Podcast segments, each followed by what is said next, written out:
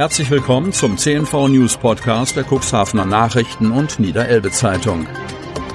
In einer täglichen Zusammenfassung erhalten Sie von Montag bis Samstag die wichtigsten Nachrichten in einem kompakten Format von sechs bis acht Minuten Länge. Am Mikrofon Dieter Büge. Freitag, 26. November 2021. Impfzentrum soll im City Center öffnen. Cuxhaven. Um den Impffortschritt im Zusammenhang mit den sogenannten Boosterimpfungen zu beschleunigen, will der Landkreis Cuxhaven möglichst zeitnah ein neues Impfzentrum im Stadtgebiet einrichten. Unter welcher Adresse Bürgerinnen und Bürger die gegen Covid-19 schützende Injektion erhalten werden, ist zum gegenwärtigen Zeitpunkt keine Frage mehr. Im City Center Cuxhaven soll, möglicherweise schon ab dem 1. Dezember, ein Impflokal eingerichtet werden. Wir prüfen aktuell die Räumlichkeiten, um zu gucken, inwieweit das umsetzbar wäre, bestätigt Kreissprecherin Kirsten von der Lied am Donnerstagmittag gegenüber unserer Redaktion. Sie sprach von einem Bestreben des Kreises, möglichst schnell in Sachen Corona-Schutzimpfung voranzukommen. Wenn, wie es unser künftiger Bundeskanzler anstrebt, bis zum Ende des Jahres 30 Millionen Boosterimpfungen verabreicht worden sein sollen, muss man das Tempo erhöhen, erklärt der Kreistagsabgeordnete und SPD-Ratsfraktionsvorsitzende Gunnar Wegener zum Impfzeitplan. Wegener war es gewesen, der die Idee, ein Ladenlokal im City Center als Impfdependance zu nutzen, aufgebracht hatte. Meiner Meinung nach hat es nicht ausgereicht, nur mit Mobilteams zu impfen, sagte der SPD-Politiker und unterstrich die Bedeutung einer festen Anlaufstelle im Zentrum. Andere Kommunen hätten bereits seit längerem kleinere Impflokale eingerichtet, so etwa die Stadt Nienburg, wo ebenfalls ein leerstehendes Ladenlokal angemietet worden sei, sagt Wegener, der davon ausgeht, dass schon in der kommenden Woche im City Center geimpft werden wird. Nach Wegener sind die Absprachen mit dem Eigentümer bereits in trockenen Tüchern. Um die Vermittlung der Räume, es handelt sich um ein Ladenlokal im ersten Obergeschoss des Centers, hatte sich der Cuxhavener Makler Günther Hesse bemüht. Obwohl es nur um eine temporäre Nutzung geht, aus Hesses Sicht ist der Deal ein weiterer Baustein, der für eine Revitalisierung der lange Zeit totgesagten 6000 Quadratmeter großen Passage sorgt. Das City Center hat Fahrt aufgenommen, so Hesse. Was ist der Politik der Erhalt der Fähre wert? Cuxhaven, Brunsbüttel.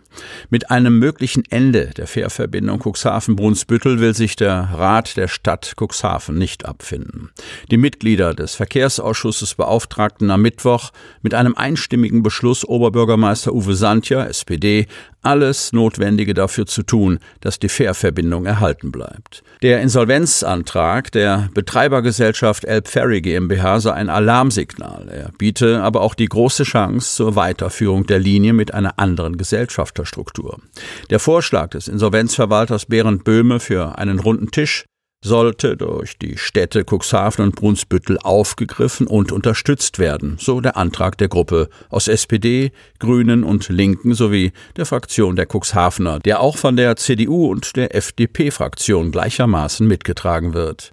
Während aus der Politik Solidaritätsbekundungen aus allen Lagern kommen, reagieren die Landesregierungen von Schleswig-Holstein und Niedersachsen ablehnend bis abwartend, wenn es um die Frage möglicher Finanzhilfen für die Elbferry GmbH geht.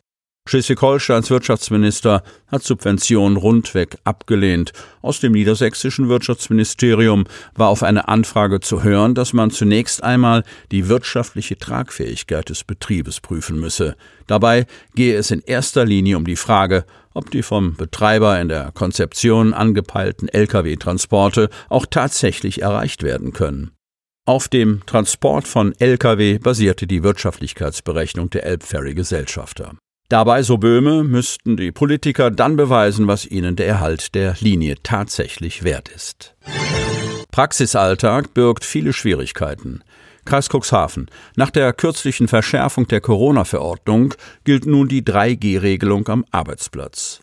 Dennoch darf nur derjenige am Arbeitsplatz erscheinen, der geimpft, genesen oder getestet ist und den entsprechenden Nachweis vorgelegt hat. Der Otterndorfer Datenschutzexperte Martin Beermann von der Firma Data Defense klärt auf, was Arbeitgeber und Arbeitnehmer jetzt wissen müssen. Grundsätzlich sei es im Vergleich zuvor weitaus einfacher geworden, seine Mitarbeiter zu schützen. Jeder, der einen Arbeitsvertrag hat, sei jetzt gegenüber dem Arbeitgeber verpflichtet, ein Impfzertifikat, ein Attest hinsichtlich der Genesung oder einen Testnachweis vorzulegen. Arbeitnehmer müssen sich dieser Nachweispflicht bewusst sein und diese erfüllen. Komme der Arbeitnehmer dem nicht nach, sei es möglich, ihn an anderer Stelle einzusetzen. Dafür kommt beispielsweise das Homeoffice oder eine Lagertätigkeit in Frage, bei der die Person keinen Kontakt zu Dritten hat, erklärt Beermann. Aus Datenschutzsicht sei dies seitens des Arbeitgebers allerdings mit Vorsicht zu behandeln, da es sich um sensible Gesundheitsdaten handele.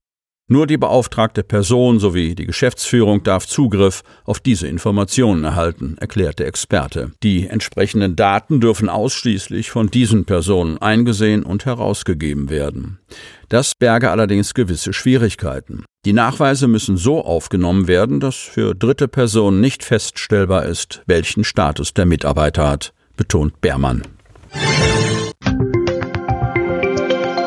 Sie möchten noch tiefer in die Themen aus Ihrer Region eintauchen?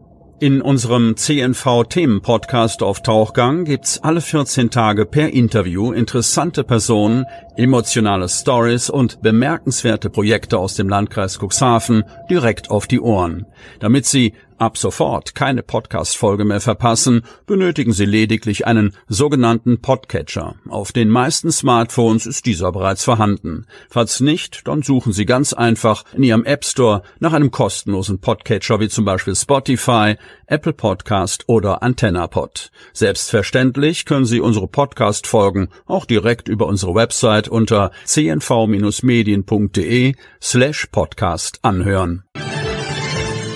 Die hörten den Podcast der CNV Medien, Redaktionsleitung Ulrich Rode und Christoph Käfer. Produktion Rocket Audio Production.